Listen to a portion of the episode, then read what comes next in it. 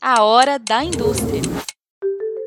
Olá, eu sou Yara Tanuri e seja muito bem-vindo ou bem-vinda a mais um episódio do A Hora da Indústria, um podcast da FIENG e da indústria mineira. Bom, nas eleições deste ano, o brasileiro votará para cinco cargos: presidente da República, governador, senador, deputados federais e deputados estaduais. Um ano de eleições é tradicionalmente importante para um país e aqui no Brasil não é diferente. Nesse episódio, a gente vai falar sobre a importância da política para nós, como sociedade, e como podemos entender melhor essa atividade e a influência dela em nossas vidas. Você sabe como funciona o nosso sistema político? Será que nós, cidadãos, podemos colaborar na diminuição da corrupção? Qual o seu papel na mudança que você quer ver daqui para frente? Bom, para falar sobre isso, hoje recebemos aqui no A Hora da Indústria Antônio Anastasia, ministro do Tribunal de Contas da União, ex-governador de Minas Gerais e ex-senador pelo Estado. Oi, ministro Anastasia, seja muito bem-vindo ao podcast. É um prazer conversar com o senhor. Muito obrigado, minha cariara. O prazer é meu. Eu cumprimento a vocês, FIENG, por essa iniciativa e com muita alegria participo com você desse podcast. Muito bem, ministro. Oh, como eu disse na introdução desse episódio, estamos aí em mais um ano importantíssimo né, para o Brasil, que é um ano de eleições. O senhor tem uma carreira longa na política, a gente sabe, é também advogado, e eu acredito, né, uma, uma crença minha, né, que esteja mais claro cada vez mais o papel da política nas nossas vidas. Mas eu queria muito contar com o senhor sob esse ponto de vista, assim, qual que é a importância da política na vida dos cidadãos? Veja, a política está presente no nosso dia a dia. Aristóteles, há dois, mais de dois mil anos atrás, quase 2.500 anos, dizia que o homem é um animal político. Não é uma frase mais certa.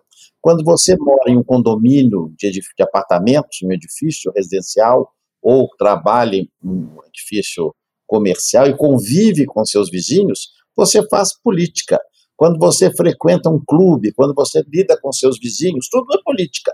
Claro que há a política partidária, a política que se refere ao poder público, ao Estado, que conduz a vida da nação, que acaba sendo a atividade mais relevante, porque ela está fundamentada para o desenvolvimento do país, a proteção das pessoas, geração de emprego e riqueza. Portanto, a política em si, ou seja, a arte de conviver com outros humanos, a arte de nós vivemos em sociedade civilizada e harmônica, ela é tão importante ao ser humano como o oxigênio que nós respiramos. A não ser se a pessoa vivesse isolada, Robson Crusoe, vivendo numa ilha sozinho, aí não há política. Ela não Mas faria se tiver política. duas pessoas, exatamente, ali já tem a política presente. Então a política partidária, a política pública, ela também tem um papel relevantíssimo que, como eu disse há pouco, é ela que vai pautar, parametrar o funcionamento das instituições. E nós nos vinculamos às instituições. Muito bem. Agora, o senhor hoje é ministro né, do Tribunal de Contas da União, que, inclusive, havia uma frase do senhor, né, que é um dos órgãos cujo papel institucional é dos mais relevantes do nosso país.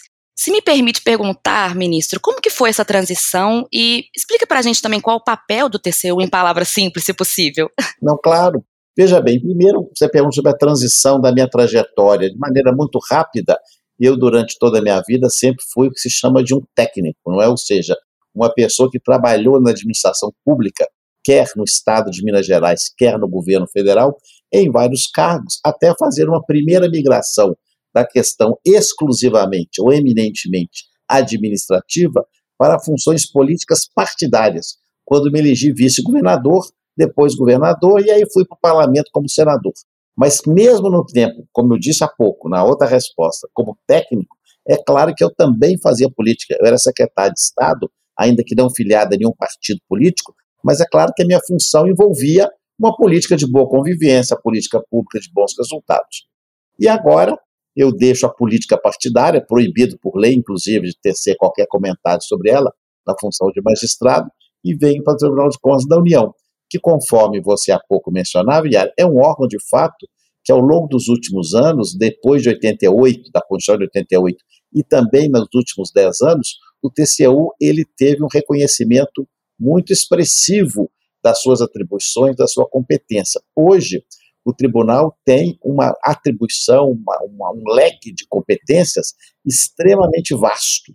Todas as questões relativas às concessões, às privatizações, tudo se refere às políticas públicas, às agências reguladoras, o acompanhamento de resultados, da governança, tudo passa pelo TCU. Então, foi de fato um tribunal que se empoderou, usando uma palavra assim, mais simples para as pessoas entenderem, muito ao longo das últimas décadas. E estão só nove ministros, então nós temos aqui muito trabalho, mas contamos com um corpo técnico altamente qualificado que nos ajuda a dirimir essas controvérsias, a resolver questões relativas não só a servidores, mas a licitações, contratos. Ou seja, o tribunal tem toda aquela parte tradicional do controle das contas, mas agora tem uma parte muito mais importante, que é exatamente a verificação e aferição da qualidade dos serviços públicos, os resultados dos serviços públicos, exatamente, porque não basta dizer que a escola foi construída corretamente, que houve licitação, que os professores foram concursados. O que o tribunal quer saber é o seguinte: essa escola está ensinando bem? Quais são os seus resultados? Se não está ensinando, por quê? Por que, que o recurso está sendo aplicado ali não está dando um resultado? O hospital está curando as pessoas? Então, o tribunal modificou a sua atuação de uma questão exclusivamente formal, mais procedimental, dos, documentos, para uma verificação mais de conteúdo, de desempenho. Isso é muito importante para o país. Aliás, não é típico só do nosso TCU brasileiro, é um movimento internacional dos órgãos de controle, chamado controle externo, pelo mundo afora. É, eu pedi para o senhor explicar justamente para que a gente saiba mesmo, né, assim, qual o papel do órgão. Muitas vezes a gente fica distante da política, né, em si. Claro que o senhor explicou maravilhosamente bem essa questão da, da política em palavras mais simples e também no dia a dia, né, é, querendo dizer que a gente faz política o tempo todo, enfim, faz parte da vida de todo mundo. Mas é importante que a gente aprofunde melhor esse conhecimento sobre o papel dos órgãos, e foi por isso que eu pedi para o senhor explicar. A gente até vai falar mais sobre isso aqui também, a importância, né, da gente aprofundar os conhecimentos sobre política. Tanto é que eu disse na introdução do episódio que nesse ano a gente vai eleger o presidente da República, governador, lembrando, né, governador, senador, deputados federais e deputados estaduais. E aí, ministro, eu queria é, entender aí com o senhor, além do ano de eleições ser tradicionalmente importante, a gente sabe disso. O senhor acha que esse ano, especificamente, o momento político é especialmente relevante? Yara, é interessante a sua pergunta. Por que motivo? Nós sempre achamos que o momento atual é o mais importante, não é? Sim. eu, eu gosto muito de história, história do Brasil, história do mundo, e vejo muito, leio, leio muitas biografias, avaliações. Então a gente percebe nas leituras, a cada época, naquele momento, para aquela sociedade, aquele momento era o mais importante, é óbvio. Porque é como se diz, o passado já foi, o futuro está por vir. Então o presente é que define a nossa vida. Então, em todo momento é muito importante. E o Brasil vive nesse, nessa situação, é claro, um momento relevante. Por que motivo? Em primeiro lugar, nós estamos já desde 88 em um sistema democrático, felizmente. Depois do fim do regime militar, foi feita a Constituinte, temos a Constituição de 88, ou seja, estamos há quase 40 anos, né, há 36 anos, é, 34 anos, desculpa ser exato, sob o regime dessa nova Constituição, que é uma Constituição democrática, que permite as liberdades, que funciona e põe para respeitar as instituições. Então, isso é um ponto importante que faz o Brasil ser considerado, inclusive, no panorama e no concerto das nações. E, felizmente, ao longo desses anos, nós fomos aperfeiçoando as eleições, porque não existe democracia sem que o povo participe das eleições, é óbvio, não é isso? Isso desde a Revolução Francesa, a cada cidadão corresponde um voto. O voto não é mais aquele antigo chamado voto censitário. O que era o voto censitário do passado? Só votava quem tinha dinheiro, só quem tinha propriedades. Imagine você, era que até 100 anos atrás, um pouco menos, as mulheres não votavam no Brasil. Na verdade, uma coisa que totalmente fora da realidade. Então, hoje, felizmente, o acesso ao voto, o voto é universal. Mas, como nós falamos há pouco, não basta o direito ao voto. É fundamental que o cidadão também tenha direito à informação, que ele tenha acesso à educação, que ele saiba se preparar, que ele consiga distinguir em tempos de redes sociais, que é muito diferente da política tradicional, o que é falso o que é verdadeiro.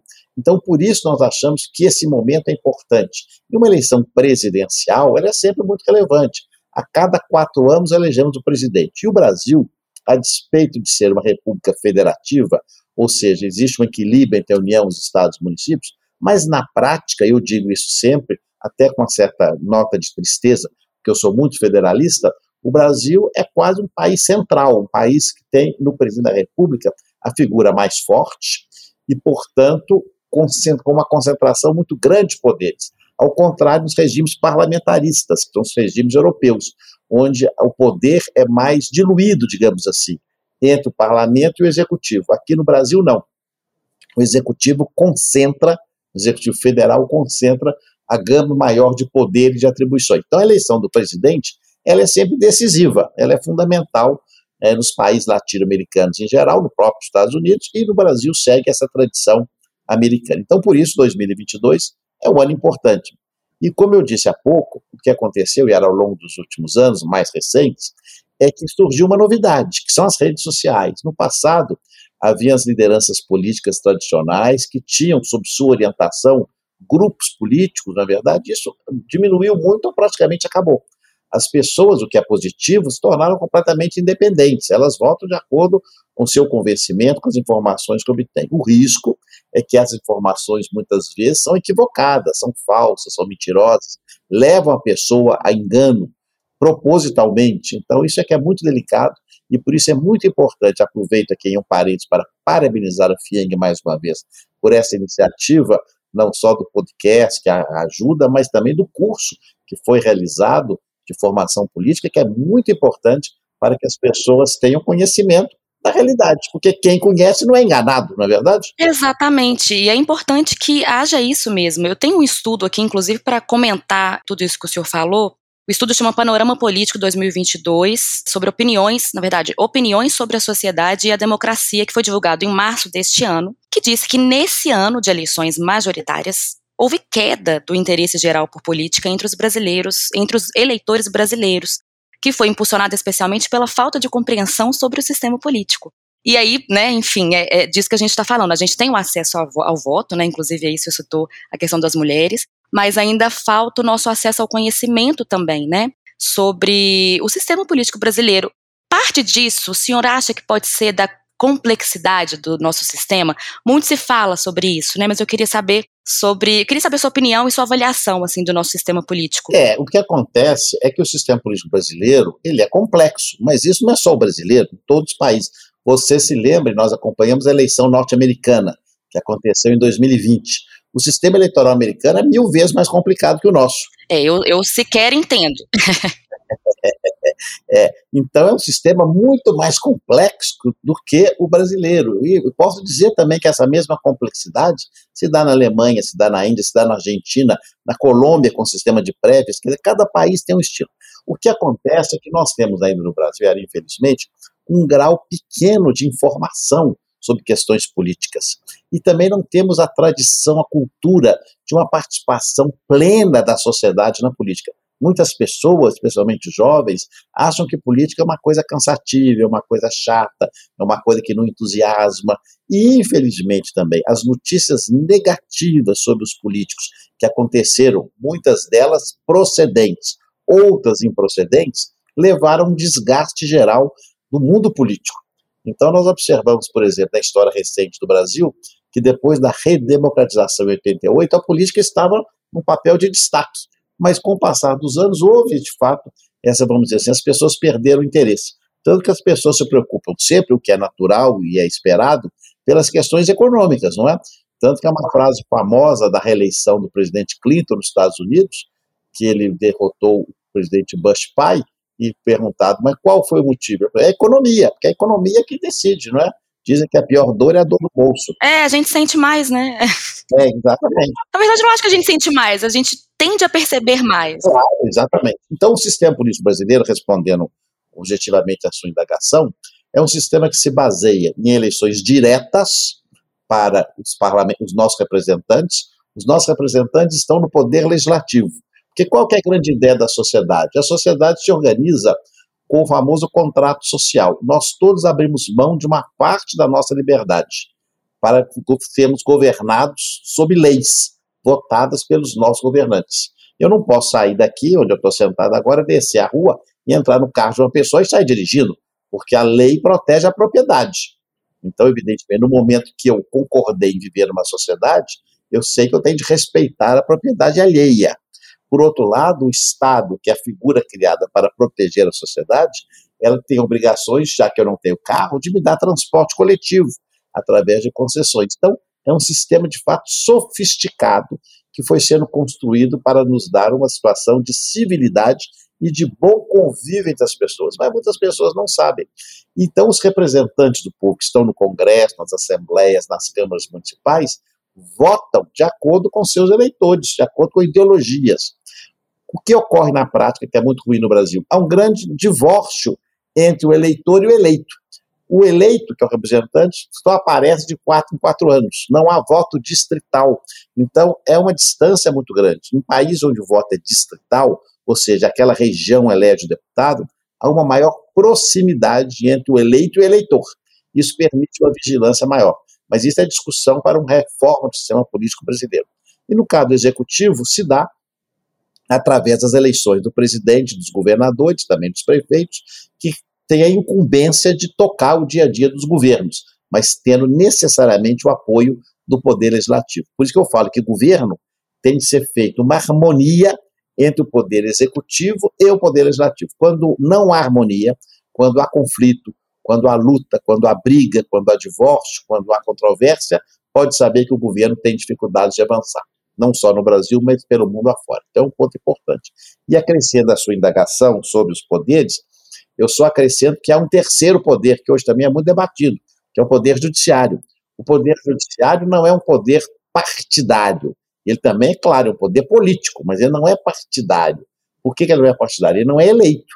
Os juízes são colocados por concurso público, pelo seu merecimento, e nos tribunais superiores são escolhidos pelo presidente e aprovados pelo Senado ou em listas realizadas pelos próprios tribunais. Então, há todo um sistema também complexo para a formação do poder judiciário que não tem natureza política partidária. Mas é claro que, no senso amplo da palavra política, ele é, o juiz é um agente político, porque representa também o Estado, representa o poder público. Muito bem explicado. É, o senhor é professor, né? Então a gente entende certinho quando o senhor explica. Muito obrigado. Agora, o senhor falou uma palavrinha, ministra Anastasia. O senhor falou reforma. E eu queria também sabe, contar aí com a sua opinião, claro. Se o senhor acha que realmente seria preciso fazer uma reforma política no Brasil e o que poderia mudar aí na sua avaliação? É, a reforma política. Muito se fala, né, sobre isso. Eu trouxe justamente para a gente. É. Você tem razão, Era. É, o Brasil vive falando das reformas, não só política. Fala da reforma tributária, que é uma novela também, como aquelas antigas novelas mexicanas, que duram 300 capítulos e não terminam nunca. A reforma administrativa, que até é minha área de formação e de atuação, que também é muito necessária, tem de ser permanente, o Brasil não faz. E a chamada mãe de todas as reformas, que é a reforma política porque a reforma política deveria levar, estou falando aqui em tese, a uma redução do número de partidos políticos, que é um número muito grande que temos no Brasil, muito criticado, uma discussão sobre a forma de eleição é, em relação ao voto distrital ou ao voto proporcional, o chamado quociente eleitoral. O que acontece no nosso sistema atual? Sistema atual parlamentar, que para presidente e governador é muito fácil, é vota, ganha quem, quem foi eleito com mais votos. Então não tem muita dificuldade de entender. Mas para deputado é diferente. Para deputado, você vota no deputado José, que é do partido X. Mesmo que ele tenha sido deputado mais votado, pode ser que ele não se eleja, se o seu partido não alcançar o quociente eleitoral, que, ou seja, a soma de todos os candidatos daquele partido, dividido por um número determinado pela justiça eleitoral, que diz esse partido vai ter direito a tantas vagas. Então isso é muito importante. Por isso que o partido tem de apresentar uma chapa robusta, não basta ter só uma pessoa boa, ele tem de ter o a complemento da chapa, o que leva também positivamente a uma certa diversidade. Candidatas é, mulheres, candidatos representantes dos afrodescendentes, e por aí vai, das diversas profissões. Então, quanto mais eclética for a chapa, mais chance aquele partido terá de ter mais votos. Mas Outros países adotam o voto distrital, que é mais simples. Por quê? No voto distrital, você escolhe naquela sua região, vamos supor, vamos falar de Belo Horizonte, a região metropolitana de Belo Horizonte, cinco municípios do vetor norte, elege um deputado federal. Então ali vão disputar tantos partidos. O mais votado ganha, como se fosse um presidente ou um governador ou um prefeito. Não tem o quociente. É mais simples as pessoas entenderem. Porque no voto proporcional, que é o que nós temos no Brasil hoje, com o quociente, o que, que pode acontecer?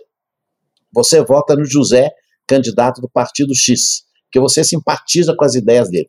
Mas como no Brasil os partidos não têm ideias muito sólidas, nesse mesmo partido José tem o João, que tem ideias um pouco diferentes. E acabou que o seu voto elege o João. Não elege o José, mas elege o João. Então isso é uma coisa um pouco delicada. Há muita crítica. Por isso a reforma política é importante para simplificar. Eu defendo muito o sistema do voto distrital misto, ou seja, eleições com voto distrital, mas também permanecendo a lista eleitoral para algumas determinadas vagas. E também se discute, me permite, última cereja nesse bolo da reforma política, é a questão do semipresidencialismo, porque acreditamos que no Brasil há uma concentração tão grande de poderes no presidente que ele acaba tendo até dificuldade de governar. Um modelo como o português ou o francês, onde há uma diluição das atribuições e das competências entre o presidente e um primeiro-ministro, pode facilitar as coisas e não permitir tantas crises como temos no Brasil. Porque aqui no Brasil, por exemplo, o impeachment, imagina, em 20 anos, dois impeachments, isso não é uma coisa boa para a democracia, isso não é positivo. Então, se nós tivéssemos um semipresencialismo, as crises teriam um colchão de amortecimento melhor, porque o parlamento seria mais responsável do que é hoje pelas políticas públicas. Então, em síntese, é isso. Ministro, é impossível a gente passar aqui por esse, por esse tema sem abordar a corrupção, né? Que eu acredito que pode ser um dos motivos da descrença do brasileiro em relação à política, né? Ao mesmo tempo, apesar do estudo citado anteriormente, né, que confirma a queda do interesse do brasileiro pelo assunto, a gente vê aí também uma movimentação maior da sociedade em relação à política nos últimos anos. O Datafolha apresentou uma pesquisa em que 71% das pessoas ouvidas eram a favor da existência de discussão política nas escolas, que, inclusive, faz link com o que o senhor já falou numa outra resposta.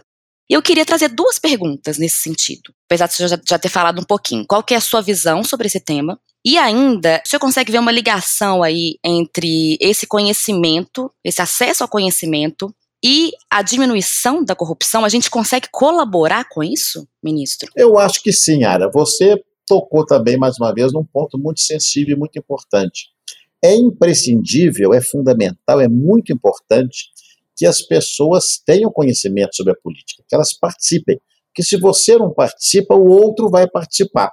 E nem sempre o outro tem as mesmas opiniões que você, o outro também pode ser uma pessoa com outros propósitos, com outros interesses, nem sempre interesses muito adequados. Então é muito importante que todos nós participemos, que todos nós irmos atrás das verdadeiras informações e da verdade sobre os candidatos. Então isso é fundamental. E não há dúvida que levar o ensino político para as escolas é um passo importante, porque você vai desde cedo, primeiro primeira coisa, ensinar aos alunos a estrutura do Estado brasileiro. Para que o Estado? O que ele significa? Para que ele serve? Quais são os nossos deveres. Antigamente chamava, ficou muito desgastada a expressão, moral e cívica, mas é correto, porque quais são as nossas obrigações como cidadãos? Quais são os nossos direitos como cidadãos, nossos deveres? Então é muito importante as pessoas saberem disso, até para saber cobrar e ser cobrado, não é verdade? Isso é muito importante. E, ao mesmo tempo, poder participar do processo eleitoral, do processo político de maneira efetiva de maneira positiva, porque isso também é uma crítica que temos ao modelo político brasileiro. Os partidos só funcionam de dois em dois anos, no tempo das eleições. Os partidos no Brasil têm que ser mais orgânicos, têm que ter mais vinculados à sociedade, com participação dos movimentos sociais, dos diversos segmentos, e não deixar para funcionar de maneira mais acesa, digamos assim, no período eleitoral. Eu acho até que está melhorando já nos últimos anos positivamente. E na questão da corrupção, infelizmente, a corrupção é um mal que decorre é, da, do elemento humano, não é? onde há pessoas, onde há pessoas, e infelizmente há corrupção, quer no setor público, quer no setor privado. Eu sempre acho que ela é muito minoritária. A, a, a avassaladora maioria das pessoas é correta, é honesta, mas infelizmente percebemos atos de desvio, atos chamados dolosos, ou seja, atos com intenção de causar prejuízo ao interesse público e ao interesse privado nas empresas e também no setor público. E no setor público, pior ainda, porque uh, o desdobramento se dá com a perda de receitas em favor de pessoas vulneráveis, de pessoas que precisam do dinheiro para que a educação avance, para que a saúde melhore, para que a segurança pública atue positivamente. Então, nós temos que ter o conhecimento. Quanto mais conhecimento, melhor forma de termos para combater a corrupção. A corrupção, ela tem elementos muito visíveis. Você conhece a pessoa, o político. O político, nós sabemos o salário. Passou dois, três anos, apesar daquele salário, ele está tendo um padrão de vida muito além do salário, é óbvio que alguma coisa esquisita está acontecendo. Então, se as pessoas tiverem informação e acompanharem, elas têm condições de fazer as denúncias, e o Brasil hoje tem uma estrutura de combate à corrupção, que o próprio TCU, que eu integro hoje, participa, muito mais robusta que alguns anos atrás. Então, as pessoas, felizmente, hoje, já estão com muita intolerância corretamente à corrupção. É bom lembrar, Yara, que o Brasil do passado, estou falando há 40, 50, 60 anos atrás, havia um famoso político brasileiro, do estado de São Paulo, que tinha por lema rouba mais fácil. E as pessoas gostavam. Você imagina, é claro que é uma coisa do passado, mas demonstra uma falta de maturidade, de conhecimento das pessoas. Isso é uma coisa intolerável, uma aberração, um absurdo. Então nós temos que combater isso. E só se combate com conhecimento, com instrução, com educação e com informação verídica. Eu acho interessante a gente mencionar de novo esse projeto da, da FIENG, né, de imersão indústria, enfim, que oferece a primeira capacitação política voltada tanto para industriais quanto para demais interessados em conhecer um pouco melhor o funcionamento do processo eleitoral no Brasil. Eu estou falando isso porque me veio, né, né, sempre me vem, quando a gente está falando de política, me vem isso, assim. A gente fala sobre a importância da educação política para que sejamos cidadãos cada vez mais capazes de entender que é isso que o senhor está falando, né? Analisar e escolher com consciência os nossos representantes. O senhor acredita que a gente precisa de mais iniciativas como essa? Porque eu vejo que, às vezes, assim, é, a gente fala muito de saber mais e de entender mais, mas aonde que a gente vai, né, para buscar essa, essas informações hoje, que a gente não tem isso muitas vezes nas escolas? É, você tem razão. Infelizmente, muitas vezes, as pessoas deixam para definir os seus candidatos, especialmente os parlamentares, os deputados, os senadores, deputados estaduais, no último momento. E no último momento ele acaba votando ali uma sugestão, de um conhecido, de um conhecido, de uma amiga, sem saber o perfil daquela pessoa. Não é? Então não adianta, quer dizer, eu, eu prezo muito a amizade, prezo muito o convívio, mas na hora do voto tem que ser um voto, como você disse, consciente, uma coisa racional. O voto não pode ser emoção. Não, fulano é muito bonzinho, mas não quer saber se ele é bonzinho. Tem que saber se ele tem preparo. Tem que saber as propostas. Exatamente, não é? Isso não está fazendo eleição para amizade, é eleição para governar o Brasil. Então tem que saber quais são, qual o seu preparo, qual é a sua trajetória no passado, qual o seu conhecimento, mas no Brasil nós ainda temos um, padrão de muita emoção. E esse padrão de emoção acaba que leva, de fato, muitas vezes, a escolhas que depois as pessoas arrependem. Mas faz parte do processo democrático. Todo eleito está legitimamente é, habilitado e tem que ser respeitado para cumprir o seu mandato. Mas eu acredito que, com o passar dos anos, nós vamos nos aperfeiçoando a cada dia mais, conseguindo uma consciência e um voto mais claro para votarmos em candidatos mais preparados, mais aptos e, sobretudo, mais afinados com o interesse público e com o interesse geral. Eu, assim, como cidadã, já vejo uma abertura maior, sabe, com relação a conhecimento mesmo, a pessoa querer buscar o conhecimento, né? Eu também, enfim, falando por mim, eu não, não, acho que tem pouco tempo assim que eu comecei a aprofundar esse conhecimento. A gente vai vendo que quando a gente vai aprofundando, tudo bem, é um pouco complexo, mas vai ficando menos, vai ficando mais simples, né? Assim, a partir do momento que a gente vai estudando. Claro. E é só assim que a gente vai votar com, com consciência, né? Acho que isso é muito importante para todo mundo. Não há dúvida. Eu queria saber qual que é a sua expectativa quanto a este ano eleitoral e também aos próximos, claro, politicamente falando, ministro, aí para a gente fechar esse assunto. Tem muito mais coisa para a gente discutir, mas a gente precisa encerrar. Eu queria saber da sua expectativa. Bem, como eu disse há pouco, até pela minha função atual, eu não sou mais político, né? Não fui governador, senador, mas agora no TCU, eu não posso ter opiniões políticas. Mas o que eu tenho muita convicção é que o Brasil tem instituições fortes. E essas instituições têm que ser respeitadas e elas funcionarão de maneira muito adequada agora nas eleições de 2022. E nós vamos garantir totalmente que a democracia seja plena e que o presidente, os governadores, os parlamentares eleitos vão realizar positivamente o seu papel. Mas a grande chave, o segredo do sucesso da boa eleição, como você mencionou há pouco, é exatamente uma única palavra: a informação. A informação verídica, a informação veraz. Por isso, esse curso que nós comentamos há pouco, que a FIENC está realizando, merece ser muito aplaudido. iniciativas como essa que a FIENG faz, outras instituições também, universidades, sindicatos, academias, clubes de serviço, é fundamental, porque tem de levar a boa informação. Que em tempos de rede social, é muito cômodo você ficar no seu celular, receber informações de grupos de WhatsApp, e você não tem condições de discriminar, de, de definir o que é verdadeiro e o que não é, porque você não se preparou para isso. E resultado, no momento da votação ali da urna eletrônica, você fica sem saber e acaba tendo uma opção, infelizmente, que vai pode lhe dar um arrependimento futuro. Então, a informação é o grande segredo. Eu fico muito feliz de ter podido fazer aqui essa entrevista, nesse podcast, exatamente com esse objetivo, de não de dar informação, mas de estimular que as pessoas procurem as suas informações com as pessoas que confiem, com as pessoas que podem lhe dar essa orientação, mas, sobretudo, fazendo uma verificação nos órgãos sérios que nós temos ainda muitos pelo Brasil. O senhor pode ficar tranquilo que com certeza o senhor estimulou, fez esse trabalho muito bem feito. Eu quero muito te agradecer pela presença nesse episódio do podcast Hora da Indústria, por, tra por trazer esse tema né, tão importante de maneira simples e eu espero de verdade conversar com o senhor novamente em outras oportunidades. Muito obrigado, Yara. Foi um prazer e estou sempre à disposição, desejando a todos que nos escutam no sistema da indústria mineira que fiquem muito atentos e que votem com a consciência agora nesse ano tão importante que é 2022. Agradeço muito e parabenizo a FIEC. Muito obrigada. E é isso aí, eu espero que você tenha gostado do episódio de hoje. A FIENG está no Instagram, não custa lembrar, né? Arroba FIENG Oficial, e você pode acompanhar também as notícias pelo portal da entidade no www.fieng.com.br.